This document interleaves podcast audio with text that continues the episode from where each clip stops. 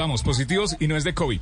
Borja, eh, vamos a devolver la película. Vamos al eh, partido Colombia-Argentina, punto penal. Ahí está Borja y ahí está Tibu, Emiliano Martínez. ¿Qué le dijo Tibu ese día?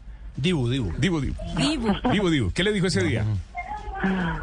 No, la- es que lo que pasó fue que lo que pasó con él es que, a ver, se acabó el primer tiempo, ¿no? Sí.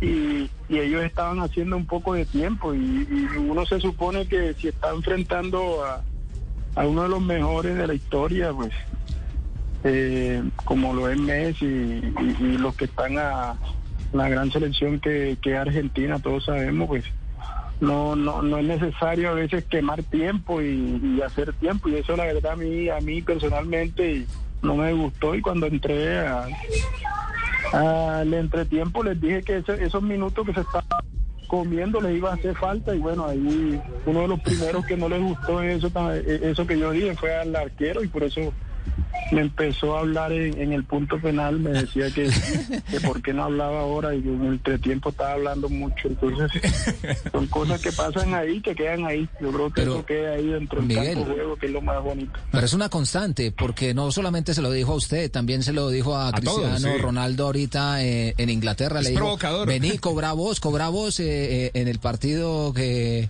del Manchester eh, United de Y que no frente a lo Aston co- y Villa. que no lo cobró. Y no lo cobró y lo tapó también, No, pero no, lo tiró No, se lo tiró por encima. Lo, lo- lo erró, perdón. Fuera, fuera. Pero pero es una constante, ¿no? De, Es su de ese tipo de jugadores.